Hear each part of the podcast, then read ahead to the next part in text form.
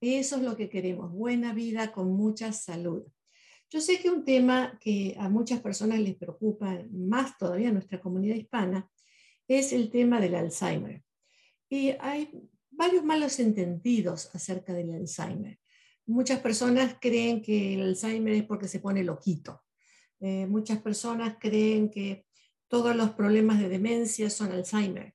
Y, en realidad hay mucha diferencia en cuanto a diagnóstico de una situación o de otra. Alzheimer es una forma de demencia, pero en realidad demencia cubre muchas otras posibilidades, muchos otros diagnósticos. La mayoría sí tienen que ver con Alzheimer y generalmente se dan en personas ya mayores de edad, pero eh, puede haber una gran variedad de presentaciones diferentes. Entonces, por eso es importante que podamos hablar del tema. A veces vemos alguna película con alguien que hace un Alzheimer, una, un tipo de enfermedad de este tipo y, nos alertamos y nos da mucho temor porque a medida que va pasando la edad, vamos sintiendo de que nos olvidamos de más cosas, ¿no? Pero el Alzheimer no es ese olvido eh, de, alguna palabra, o el olvido de dónde dejamos las llaves, o el olvido de dónde parqueamos el auto. Eh, no, el Alzheimer es una enfermedad, una enfermedad que va avanzando despacito, pero que va avanzando y que realmente puede llegar a, momentos muy difíciles. Demencia en general tiene que ver con la pérdida de la memoria, con que de a poquito la persona va perdiendo memoria, pero eso va de aumentando de a poco, se va deteriorando esa memoria de poco. Y nuevamente, como les digo, tener problemas de memoria no significa tener una demencia, no significa tener Alzheimer, pero puede ser que así sea. Generalmente cuando estamos con un cuadro de un Alzheimer, la persona tiene dificultades para hacer sus tareas, tiene dificultades para hacer sus actividades diarias, mm, se pierde cuando tiene que hacer algo complejo, eh, algo que, requiere un paso y después el siguiente y después el otro, se desorganiza, eh, se olvida de, cómo se hacían las cosas, tiene problemas para razonar, a veces no reconoce a las personas hasta las más queridas. Eh, claro que todo esto se va desarrollando de a poquito, ¿no? Toda esa información es como que se va borrando de la mente. Eh, entonces, tenemos que hablar más de esto. Justamente ayer en el Washington Post salió un estudio que se hizo mostrando de que para proteger esa memoria lo más posible, las palabras cruzadas son un buen ejercicio para la mente. Sí, las palabras cruzadas, como cualquier otro ejercicio mental, eh, como jugar al sudoku o cualquier, cualquier actividad que mantenga esta mente, esta, este, este brain, eh, que lo tenga activo, va a ayudar, pero no va a prevenir el desarrollo de una enfermedad. Cuando este se está desarrollando, pues ahí está. Y hoy para esto invité a, este programa a Nobel Mesa. Ella es asistente especialista del doctor Michael Liasa, que él es investigador eh, principal del Laboratorio Neurocientífico Traslativo de la Universidad UCI en Irvine, California. Yo tengo entendido que ahí en UCI están haciendo muchísimos trabajos maravillosos para poder entender un poquito más el Alzheimer y pudiendo entenderlo, se podría entonces llegar a quizás en algún momento tener la posibilidad de la cura, que por ahora no existe una cura para el Alzheimer. Pero déjenme aquí mismo presentarles a Nobel Mesa para que ella misma les explique qué es lo que están haciendo en la universidad en UCI. Nobel, bienvenida a Buena Vida.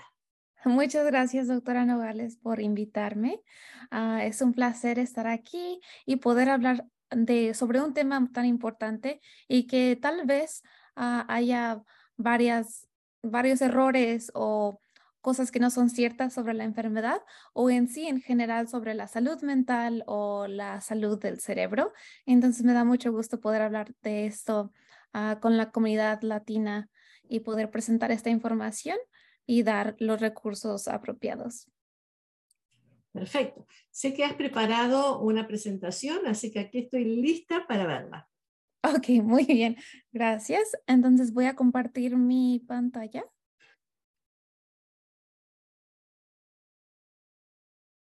Ok. ¿Puede ver mi pantalla? Yo sí la puedo ver, espero que todos la puedan ver también. Ok, perfecto. ok. y muchas gracias de nuevo por invitarme. Hoy voy a hablar de la enfermedad de Alzheimer y la comunidad latina. Básicamente quiero explicar sobre los estudios de investigación sobre qué es la enfermedad de Alzheimer y cómo en la comunidad latina podemos ser partícipes de investigaciones y más recursos y educación eh, en nuestra comunidad. Perfecto. Y para empezar, nada más les quiero enseñar unas cifras y esto viene del Alzheimer's Association y estas son las cifras del 22. Una de cada tres personas mayores muere con Alzheimer u otra demencia. Y eh, se predice que ahorita en, en Estados Unidos hay más de 6 millones de personas que tienen Alzheimer's. Y también ah, es algo muy común de que no hay esta conversación sobre lo que es Alzheimer's o, o, lo que es demencia o el deterioro cognitivo leve. Así que varias personas no, de hecho, no, no están familiarizados con este tema o con estas palabras. Entonces, es importante poder dar educación sobre problemas de la mente, ah, cognitivos, de Alzheimer y demencia. Vamos a explicar qué cognitivos son los procesos mentales intelectuales que uno hace. Por ejemplo, la capacidad de tomar decisiones, la capacidad para entender, la capacidad para memorizar, para coordinar pensamientos, para establecer ideas, ¿sí? Esa es la capacidad cognitiva.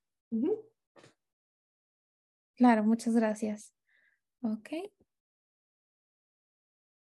¿Y ahora qué es la enfermedad de Alzheimer?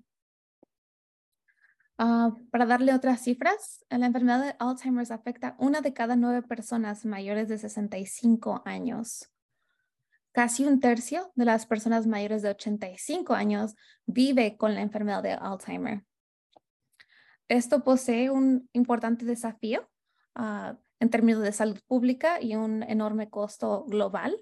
Y se predice que de hecho el costo ah, en tratamientos y recursos Ah, para el Alzheimer's va a subir hasta un billón de dólares para el año 2050.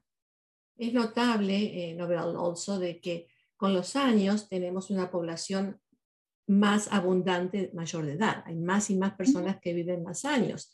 Por lo tanto, el problema del Alzheimer se ha convertido en un problema de salud pública con estos números que tú estás diciendo, porque hay mucha más gente con Alzheimer.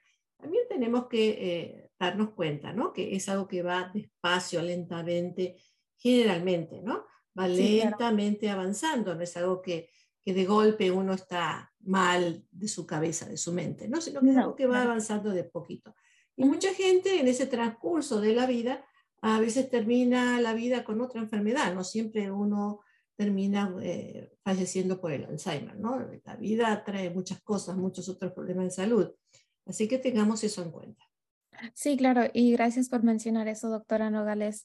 Ah, quiero ah, clarificar de que aunque esas son las estadísticas, no necesariamente quiere decir que todos estamos a riesgo de tener Alzheimer en el futuro y por eso voy a explicar sobre cuáles son ciertas cosas de Alzheimer y cuáles son ciertos riesgos o factores de riesgo que puede ah, poner más predisposición para desarrollar Alzheimer's. La enfermedad de Alzheimer es una enfermedad del cerebro y la más común de demencia. Así como estuvimos explicando, Alzheimer es un tipo de demencia y un, un tipo de diagnóstico en sí. En cuanto a la demencia, es un término que cubre varias cosas y que puede estar en parte de diferentes diagnósticos. Y como dijo la doctora Nogales, demencia es, se refiere más al, a la pérdida gradual de la memoria. El mayor factor de riesgo para la enfermedad de Alzheimer es la edad avanzada.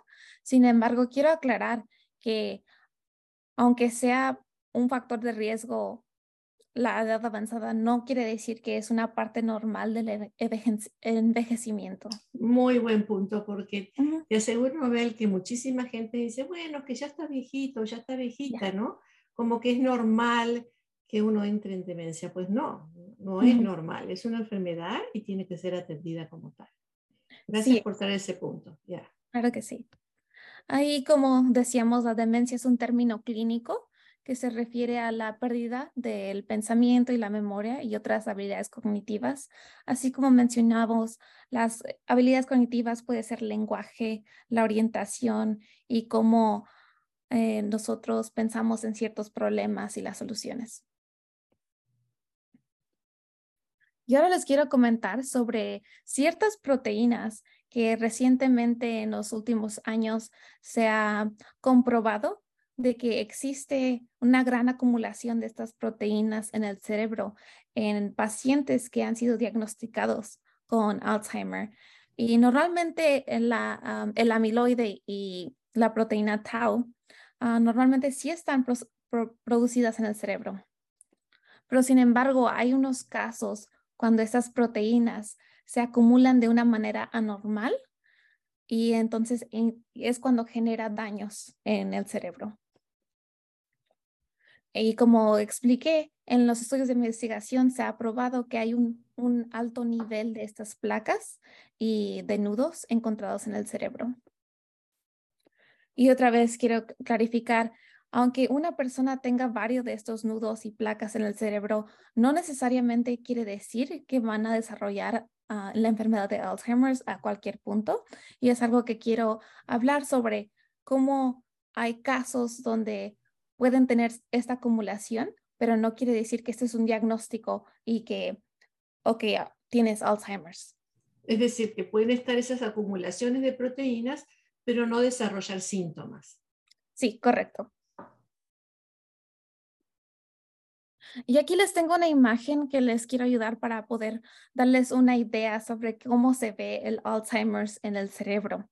Como puede ver aquí en la parte izquierda, tenemos a unas neuronas que se ven ah, saludables, se ve todo bien, ¿verdad? Puede ver que no hay nada que esté sobresaliendo en las neuronas. Y al lado puede ver ah, las neuronas y cómo se perciben cuando están afectadas por Alzheimer. Como puede ver en la parte morada, puede ver ah, como nudos o venas que se están produciendo y esto es lo que se llama la, proteína tau, que se está acumulando ah, dentro de la célula, que es la neurona del cerebro. Vamos a aclarar que las neuronas son las células del cerebro. Esas se llaman neuronas. Sí. Y ah, como los nudos de tau están adentro de las neuronas, afuera de las neuronas, cuando están haciendo conexiones para nuestras habilidades y funcionamiento, ah, puede haber la acumulación de estas placas de amiloide, lo cual va a afectar la manera en que se conectan esas neuronas. Y en la parte derecha de, de esta imagen pueden ver como en un lado está un cerebro saludable y como todo consiste todo bien y no hay ninguna, ah, ningún deterioro sobre del cerebro o de las neuronas, a comparación de la parte del cerebro que está afectada por Alzheimer's. Ah, hay una pérdida de volumen, hay una pérdida de neuronas y ah, más la acumulación de proteínas. Y las neuronas se comunican entre sí para transmitirse información. Entonces, cuando están alteradas, no pueden comunicarse, como que se desvinculan. Entonces, no está ese proceso dinámico que tenemos todos eh, en nuestra actividad cerebral. Correcto.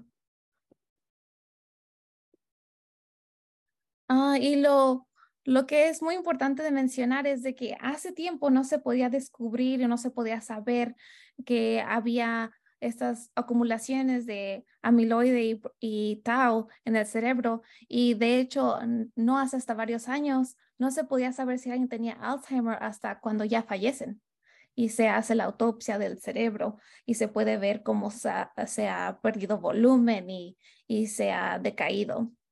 Pero ahora ah, podemos de hecho detectar los niveles de amiloide o de tau por diferentes medios, por ejemplo, la saliva, sangre y las imágenes de, de tomografías PET.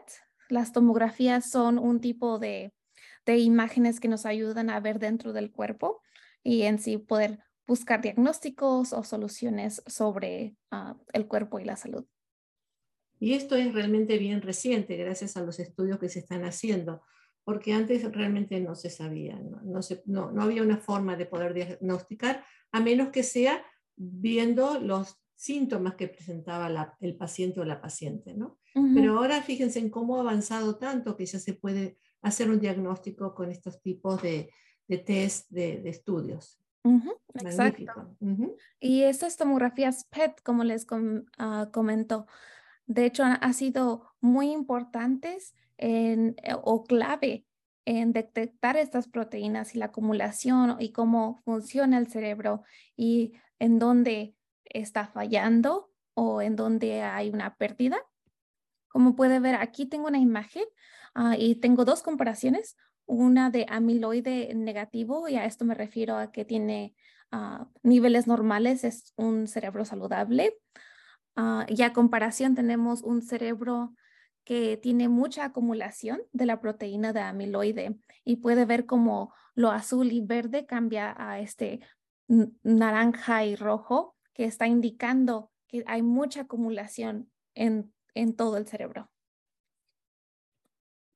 Y también tengo una imagen que presenta los nudos de tau. Puede ver arriba, esto es un cerebro saludable sin estos nudos.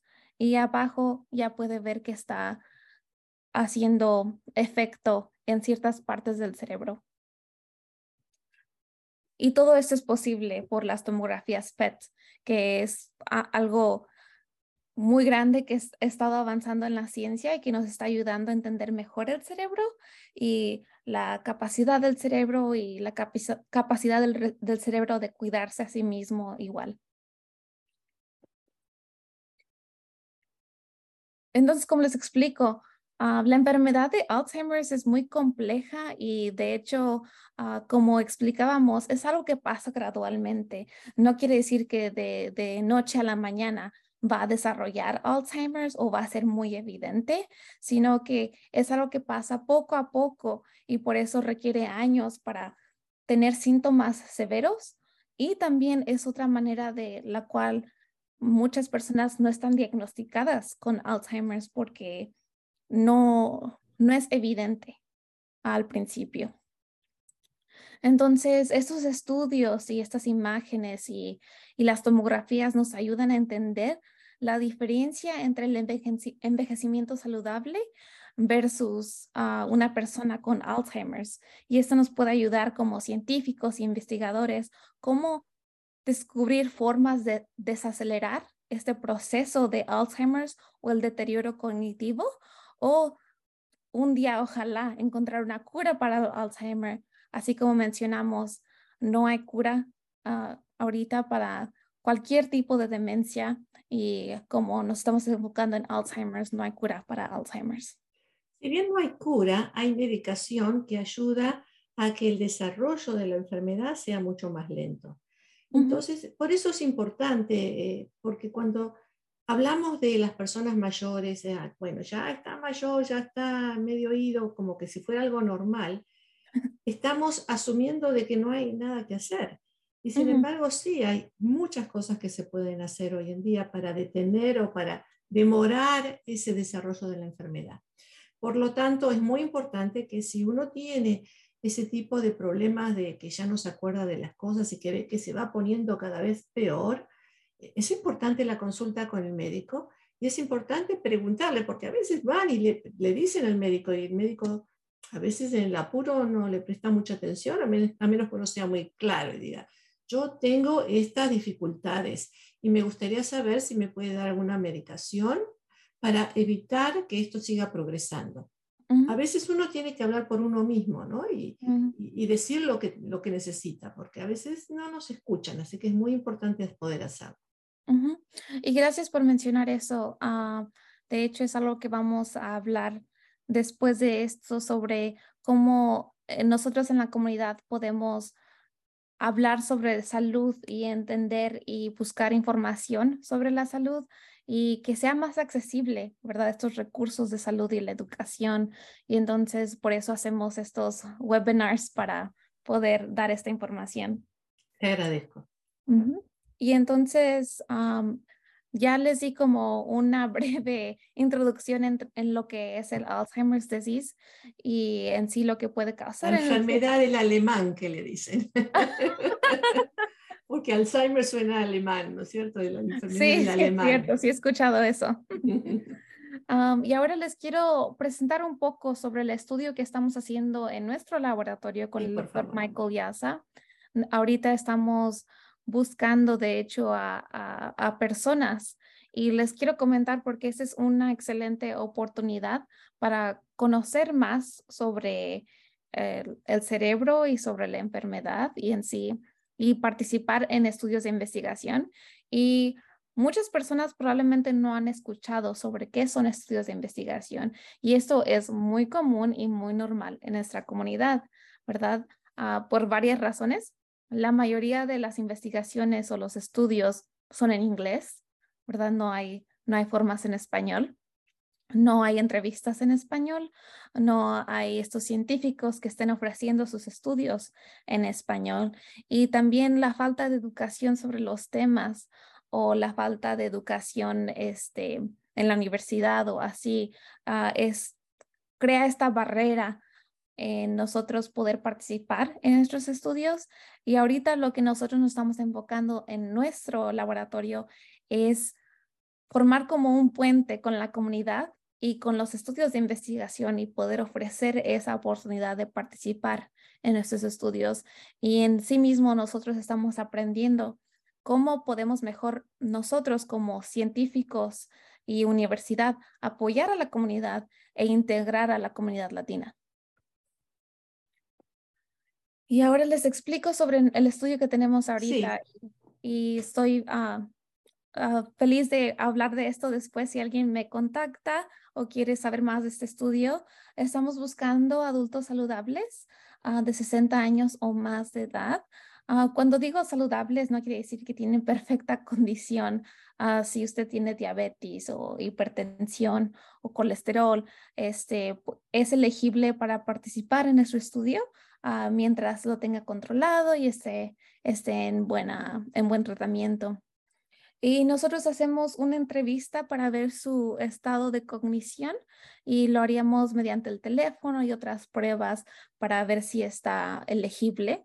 Y cuando ya están en el estudio, requiere tres visitas al campus de, de Irvine y normalmente tardan como tres a cuatro horas estas visitas. Y claro, como estábamos hablando de las tomografías y las resonancias, a estar dispuesto a completar una resonancia magnética, la cual se le entrega una copia de su resonancia por si se la quiere llevar a su doctor primario. Y también, que entre paréntesis son carísimas, ¿no es cierto? Eh, sí, sí. Y acá la tendrían gratis. Sí, sí. Ah, y como explicamos, una tomografía de amiloide. Y sí quiero uh, ser transparente y decirles que las tomografías y para poder encontrar ciertas proteínas en caso de que alguien no, nunca haya sido expuesto a estos, cuando en una tomografía están buscando cierta especie de proteína o, o cierto marcador, se inyecta una tinta que se une a esas proteínas o a ese marcador. Entonces, eso es parte de una tomografía de amiloide.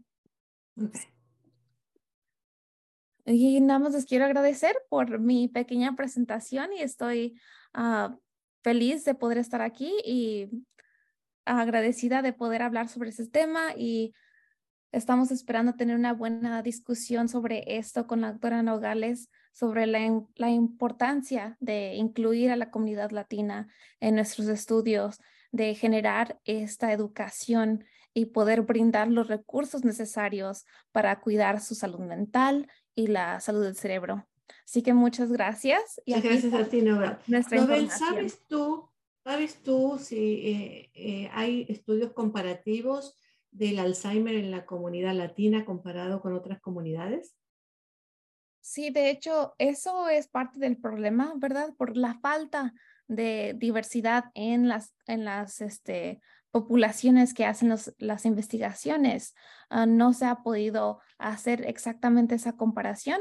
No digo que nunca se ha hecho, estoy segura que hay estudios que lo han hecho, eh, pero eso es de hecho parte sobre lo que nosotros queremos hacer con nuestro estudio. Queremos poder ver las diferencias y cómo es el cuidado y el estado del cerebro en la comunidad latina a comparación de la gente típica que participa en nuestros estudios, que son gente blanca con ah, dinero y alta educación. Entonces, nosotros sabemos que no va a ser igual, no, no será lo mismo, porque en la comunidad latina estamos en diferentes ambientes, tenemos diferentes horarios, trabajos y diferente ambiente que nos afecta en sí. Claro que sí.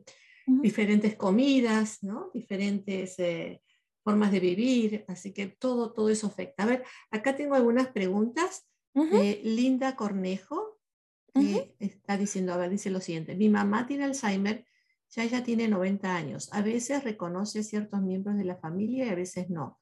Tiene confusiones. Muy cierto, los latinos no nos informamos de muchas enfermedades hasta que el doctor la diagnostica. ¿Por qué se vuelven agresivos en algunos casos? Y luego dice, ¿es adecuado darles medicamentos para dormir a una persona con Alzheimer? ¿Qué tan bueno o malo es medicarlos para que estén quietos? ¿Es mejor dejarlos hablar o no? Me gustaría saber. Y es lastimoso que su mente y memoria se está apagando. Mira, así es, Linda. Mire, eh, todas esas preguntas que usted plantea, todo lo que está planteando es sumamente importante. Eh, si le tiene que dar o no medicación, me parece una pregunta excelente, pero es para que el doctor que la esté tratando o que la lleve usted al doctor para que el doctor le, le recomiende la mejor medicación le recomiendo un gerontólogo, o sea, un doctor especialista en personas mayores que tiene más, eh, eh, comprende, un poquito más toda la dinámica de lo que es el Alzheimer, ¿no es cierto? Entonces, con un doctor gerontólogo o que, que se dedique a las personas mayores. También usted pregunta por qué se ponen violentos, porque justamente como decíamos antes, el aspecto cognitivo, o sea, la capacidad de tomar decisiones eh, no, es, no está funcionando bien. Las neuronas esas no se conectan como para decirse, pasarse la información y decir qué es lo que tienes que hacer o qué es lo que no tienes que hacer. Y en muchas personas se produce eh, mucha irritabilidad. Y a veces vemos personas que insultan, que dicen malas palabras, que, que, que, se pone muy mal cuando esa persona era un pan de Dios antes, ¿no? En su vida normal. Entonces, en ese tipo de persona está sufriendo, ¿no? Cuando se pone irritable, o está sufriendo cuando entra en depresión, o está sufriendo cuando piensa que le van a hacer un daño. Por lo tanto, es muy importante la medicación, no para calmarlo y para dejarlo así todo ido o ida, sino justamente para poderle sacar todos eh, esos síntomas que son tan irritables porque pongámonos, eh, pongamos las cosas bien claras. No solamente sufre la persona enferma, sino que sufren todos los que están alrededor de esa persona. Así que poderlo medicar para que la persona no sufra y para que todos los de alrededor no sufran también es sumamente importante, Linda. También es muy importante cuidar al cuidador. Usted está cuidando de su mamá, tiene 90 años, usted está cuidando. Es importante que usted reciba los cuidados necesarios para usted estar fuerte, porque a veces lidiar con una persona con demencia hace que le afecte demasiado a uno y, no deje de dormir, no pueda dormir lo suficiente por la preocupación o la preocupación de qué es lo que ha pasado en el día o lo que es lo que va a pasar mañana o qué es lo que se pueda llegar a necesitar. Eh, eso hace que el nivel de energía de cualquier persona sea afectado. Así que usted cuídese mucho también. Fíjese lo que usted, Linda, necesita para poder atender a, su mamá. Eh, ¿Tienes algo que agregar al respecto? ¿No veo? Ah, sí, claro, y estas son excelentes preguntas y doctora Nogales, usted las, las contestó muy bien. Y yo creo que algo importante que quiero aclarar es la importancia de ver a un especialista, si es posible, ah, ya que un especialista podrá exactamente ah, poder recetar y ayudar en casos de esta enfermedad ah, y a una persona mayor de edad, ya que un doctor que normalmente vea este, atención primaria no va a tener la misma opinión o la, la especialidad de cómo ve a un adulto mayor, ¿verdad? Especialmente porque tenemos diferentes necesidades y es importante reconocer estas necesidades y saber que nuestro doctor está ah, al pendiente y entiende por qué estamos ah, preguntando ciertas cosas o por qué necesitamos cierta ayuda. Y Gracias, de nuevo, Sí. Oh, no, no. Y, y, de nuevo, otra vez, este, ah, igual como las personas que cuidan de una persona que, que sufre con Alzheimer's, es, es 100% necesario que usted también se esté cuidando a, a, sí misma, ya que uno sufre como familiar o como cuidador y es importante que usted se esté cuidando para que usted pueda cuidar a la persona que, que quiere y a la persona que a la vez está sufriendo. Y en parte de los cambios de, de actitud o de la forma en la que se expresa, solo quiero darle como de ponerle como en, en perspectiva, no, no son ellos, ¿verdad? No es su personalidad de ellos, no es que ellos quieran hacer ciertas decir ciertas cosas o actuar de cierta manera y es importante distinguir que esto es la enfermedad en sí y no ellos. Está fuera de su voluntad, ¿no? Claro. Bueno, también Rosa Domínguez nos agradece la información. Acá tengo otra pregunta de Elvira Torrado. Dice, buenas noches, doctora. Buenas noches a la señorita invitada. Tengo una pequeña preocupación porque a mi hijo de 13 años se le olvida todo. ¿Se presenta esta enfermedad también en los niños? ¿Dónde puedo encontrar ayuda? no creo que sea Alzheimer. no, no se presenta en ah, niños, entonces no, no, no tenga esa preocupación. Uh, sí hay algo que se llama, este, cuando alguien tiene Alzheimer o un tipo de demencia a temprana edad, pero esto no ocurre hasta que alguien tiene 40 o 50, es cuando ah, se le puede llamar temprana edad. Si piensa que su hijo tiene algún déficit de, memoria o de atención, eso sería otra diferente especialidad y uh, quién más mejor de poder decirle esto que la doctora Nogales. Claro, ahí podemos ver muchos otros diferentes motivos, ¿no es cierto? Puede ser una, un desorden de atención, lo que en ADD, ¿se acuerdan ustedes de ADD? ADD, HD, también, o sea, desorden de atención con hiperactividad, serían los más comunes a esta edad. También puede ser que esté deprimido o que esté ansioso por algo que le esté pasando o porque haya tenido un trauma o que esté preocupado por algo de, que le ocurra. Cuando la mente está muy preocupada con otras cosas, es difícil retener información.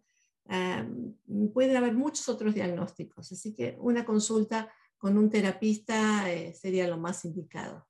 A ver, aquí Patricia Torres nos manda saludos. Saludos a usted también. Ofelia Espinosa, muchas gracias la información, está muy interesante. Pues sí, la verdad que es muy interesante y generalmente una pregunta que se hace es cómo se puede evitar el, Alzheimer. Pues como dijimos, no hay forma de evitarlo. Generalmente hay un gran componente genético, es muy probable que haya un factor hereditario con eso, pero si bien no se puede evitar, podemos hacer cosas para mantener esta mente saludable, ¿no es cierto? Entonces, como les dije antes, mantenerla activa, eh, jugar a, jueguitos que están tan de moda que donde tenga uno que prestar atención, eh, usar su memoria, usar un criterio para poder llegar a la solución de, de, lo que sea, ya sean las palabras cruzadas, el sudoku o cualquiera de esos jueguitos, mantenerse en un plan alimenticio nutritivo bueno, porque todos necesitamos una buena salud, todos necesitamos buenos, buen ejercicio, estar moviendo este esqueleto que tenemos para, mantener, para mantenerlo eh, activo, aprender cosas nuevas, diferentes, por ejemplo, a tocar el piano, un instrumento musical, o, a cantar, o, algo que sea activamente estimulante para la, para la mente. Leer libros, hacer algo que quizás usted nunca hizo en su vida, hacerlo ahora para desarrollar la mente lo más posible. Cuanto más tengamos esta mente activa, más vamos a combatir cualquier tipo de, atrofia, cualquier tipo de, demencia o de problemas de, salud de la mente, ¿no? Y hablando de salud, también si usted tiene diabetes, alta presión, cualquier tipo de problemas tan comunes en nuestra comunidad latina, es mantenerse saludable porque todo eso también no solamente va a afectar al cuerpo, sino va a afectar a la mente. Eh, eh, cuidado con las sustancias químicas que nuestro cuerpo no les gusta, drogas, alcohol, eh, fumar, todo eso realmente altera la salud física y mental. Así que haga lo mejor que pueda con su cuerpito. Acuérdese que su cuerpito es su mejor amigo, es el que lo lleva a los distintos lugares donde usted quiere ir. Sin ese cuerpito no podemos llegar a lo que queremos hacer. Así que hay que cuidar el cuerpito y la mente es parte del cuerpo, la salud mental. Cuide también, así como cuide su cuerpo, cuide también su salud mental, en sentido de si está deprimido, busque ayuda, ¿no? Si está muy ansioso, si tiene ataques de pánico, pues busque ayuda. Hay muchas ayudas, así que en este momento no podemos decir que no la hay. A ver, hay unos mensajecitos más. Acá Patricia Torres dice, ¿es normal que una persona de 50 años se le olviden las cosas todo el tiempo? Pues no sé qué es todo el tiempo, mi querida Patricia.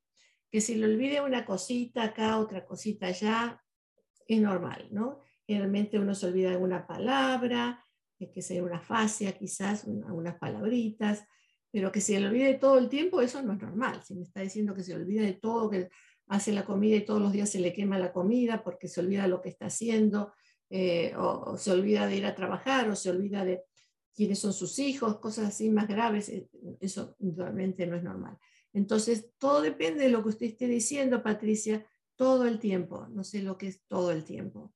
Eh, si ve que algo no está bien, consulte con su doctor, tiene que consultar con su doctor, porque cuanto antes consulta, mejor es eh, la perspectiva de controlar los síntomas. El desarrollo de la enfermedad se va, se va a dar si es que es Alzheimer, pero controlando los síntomas se extiende muchísimo más. Y uno termina yéndose de este mundo a veces de muchas otras cosas y no exactamente del Alzheimer. Así que es muy importante eh, estar informado, consultar con el doctor. Hay gente que dice, y esto es terrible, que dice, yo no voy a, con el doctor porque no quiero que me diga lo que está mal conmigo, no quiero que me traigan malas ondas, que me diga, eh, uno va con el doctor para que le diga lo que uno tiene, ¿no? Y sabiendo lo que uno tiene, lo puede manejar. En cambio, si uno no sabe, no lo maneja y ahí es cuando se deteriora uno muchísimo más. Así que póngase al tanto, busque ayuda del médico si lo necesita y haga todo el esfuerzo posible para mantener el cuerpito y la mente saludable. ¿Algo más que quieres agregar, no veo? Ah, sí, claro. Y hablando sobre los factores de riesgo, ah, me da gusto que haya mencionado eso. ¿Hay probabilidades genéticas Ah, sobre el desarrollo de un tipo de demencia o de Alzheimer específicamente y trata de que si alguien en su familia, especialmente alguno de sus padres o abuelos o este, hermanos o hermanas, han tenido un diagnóstico de Alzheimer, ah, es un factor de riesgo que lo hace más ah, notorio. Notorio, sí, para que usted lo tenga también y también la importancia de, estar sanos de cardiovascular, ¿verdad? Y cardiovascular significa que cuide su corazón, que cuide ese, su ah, presión, el colesterol, el sodio y todo eso es importante porque entre más enfermedades que afectan el corazón, también este, da, aumenta el riesgo para el Alzheimer's este, igual. Y otra cosa que quiero recalcar es la importancia de vivir una vida relativamente sana y para esto me refiero a poder dormir bien. Ah, de hecho, muchas personas no saben qué tan importante es tener el apropiado sueño.